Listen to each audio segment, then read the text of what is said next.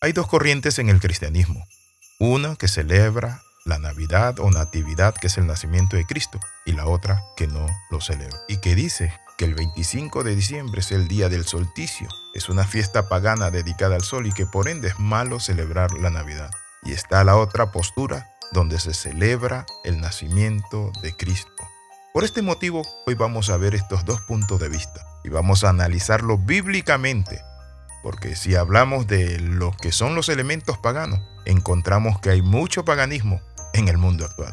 Y vamos a verlo de una manera práctica. Por ejemplo, quiero hablarle acerca de los días de la semana. Tendríamos que haberlos quitado, porque son de origen pagano. Por ejemplo, el lunes es el día de la luna, martes el día del planeta Marte, miércoles dedicado al planeta Mercurio, jueves al planeta Júpiter, viernes a Venus, sábado a Saturno, en inglés es Saturday, y el domingo que se lo puso la Iglesia Romana Apostólica en honor al Papa Domingo. El asunto y el argumento que se usa para juzgar o señalar a los que celebran la fiesta del nacimiento natalicio de nuestro Señor Jesucristo es que es un tiempo donde hay mucho paganismo, pero también los que celebran esta fiesta sanamente en familia lo usan con conciertos, eventos evangelísticos, de coinonía y convivencia. Y la costumbre también de dar regalo a los niños, que por cierto, cuando Jesús nació recibió sus primeros regalos en el pesebre y fueron tres, incienso, mirra y oro. Bienvenido al devocional titulado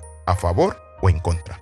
Es bien sabido que no encontramos un mandato bíblico explícito para celebrar la Navidad. ¿Eso quiere decir que es antibíblico? ¿O habrá algunos principios bíblicos para celebrar el hecho histórico de que Cristo nació? Claro que sí. Por eso es que este devocional vamos a compartirlo y señalar bíblicamente algunas razones para no pelear y discutir si celebramos o no celebramos el nacimiento de Cristo. Porque lo importante es que Cristo nació. Porque hay muchas personas que son atacadas por cierto, si celebran este evento glorioso o no lo celebran. Hay familias divididas en este campo y hay cristianos confundidos también. Lo primero que quiero que veamos es el ejemplo de los ángeles. Me sorprende cuando algunos dicen que la Biblia no da ejemplo de celebrar el nacimiento de Cristo. Los ángeles mismos lo celebraron con un cántico. Gloria a Dios en las alturas y en la tierra paz entre los hombres de buena voluntad. Eso está en Lucas 2.14.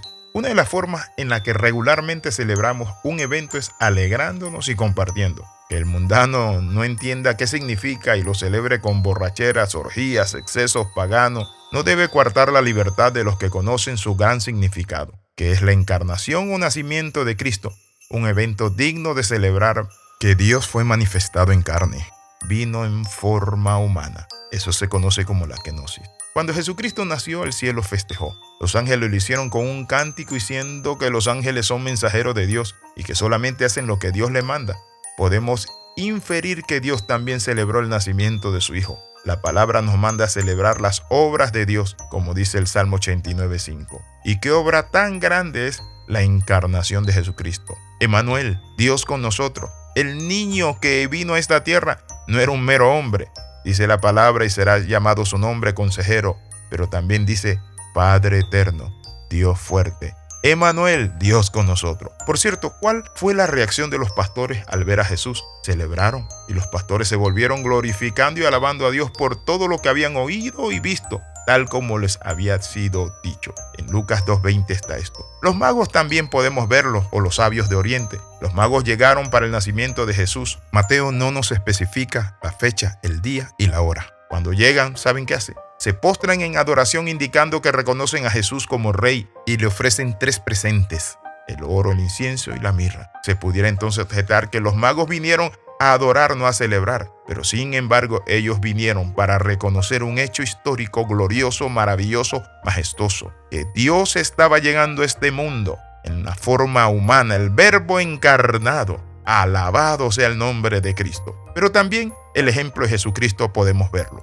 He escuchado la siguiente objeción. No debemos celebrar la Navidad ya que la Biblia no manda su celebración. Sin embargo, en el Evangelio de Juan vemos que Jesucristo mismo celebró una fiesta que no era mandato en las Escrituras. Leemos lo siguiente. En el libro de Juan capítulo 10 versículo del 22 al 23. En esos días se celebraba en Jerusalén la fiesta de la dedicación.